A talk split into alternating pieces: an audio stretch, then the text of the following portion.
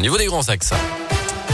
Dans un instant de week-end, on va aussi vous offrir, euh, les amis, vos séances de MS d'électrostimulation à la salle So Club à Viria. Cinq séances à gagner euh, ce matin. Donc c'est après The Weekend, après la météo et après le scoop info local à 8h30.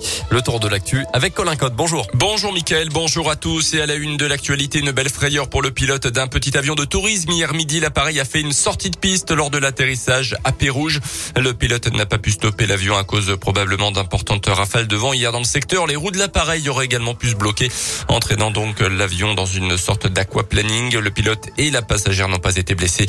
Une enquête de la gendarmerie du transport aérien est en cours, selon le progrès. Un coach sportif jugé à Bourg-en-Bresse cette semaine pour avoir envoyé par la poste une cinquantaine d'enveloppes contenant de l'huile ou de la résine de cannabis. Âgé d'une quarantaine d'années, ce ressortissant suisse agissait depuis le bureau de poste de Divonne-les-Bains. Depuis la crise Covid, il s'était associé à un webmaster douteux qu'il désigne comme responsable de son trafic. Il écope finalement de six mois de prison avec sursis. C'est une période décisive qui a des conséquences sur tout le reste de la vie. Les 1000 premiers jours de l'enfant vont faire l'objet d'une campagne de communication pour les familles déboussolées par la grossesse et l'arrivée d'un bébé. Ce sont les suites du rapport remis en septembre 2020 par la commission présidée par le neuropsychiatre Boris Cyrulnik. Un rapport qui a mis notamment en lumière l'importance de cette période qui va donc de la conception aux deux ans du nourrisson.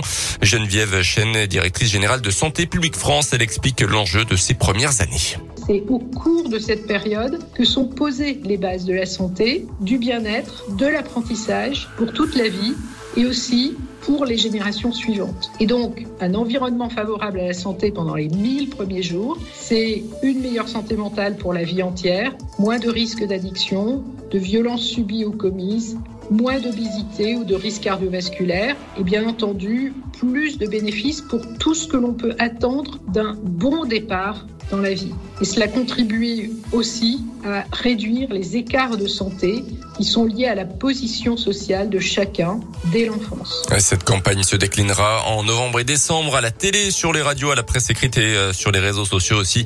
Un site internet et une application proposent également des ressources, que ce soit concernant la santé, l'hygiène, l'alimentation, le lien avec l'enfant ou la parentalité. Plus d'infos sur radioscoop.com.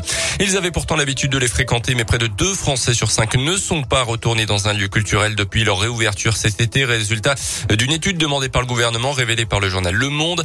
Dans le détail, seule une personne sur deux qui se rendait au cinéma dans une année normale y est retournée au moins une fois depuis la mise en place du pass sanitaire. 40% seulement dans un musée, 27% pour un, pour un concert et 25% pour une pièce de théâtre. Plus inquiétant pour l'avenir, près d'un tiers des personnes interrogées euh, pensent qu'elles se rendront à l'avenir moins souvent dans des lieux culturels par rapport à avant la pandémie.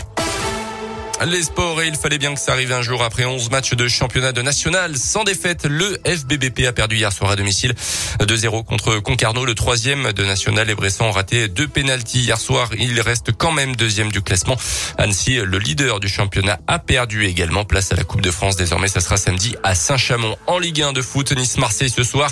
En match retard de la troisième journée rencontre qui se jouera à 3 dans l'aube exceptionnellement après les violents incidents à Nice fin août euh, qui avait conduit à l'interruption définitive de la rencontre. À noter hier la victoire facile de l'équipe de France féminine de foot 5 buts à 0 3 et puis en lourd déplacement en Slovénie à Ljubljana. Euh, coup d'envoi à 20 Et puis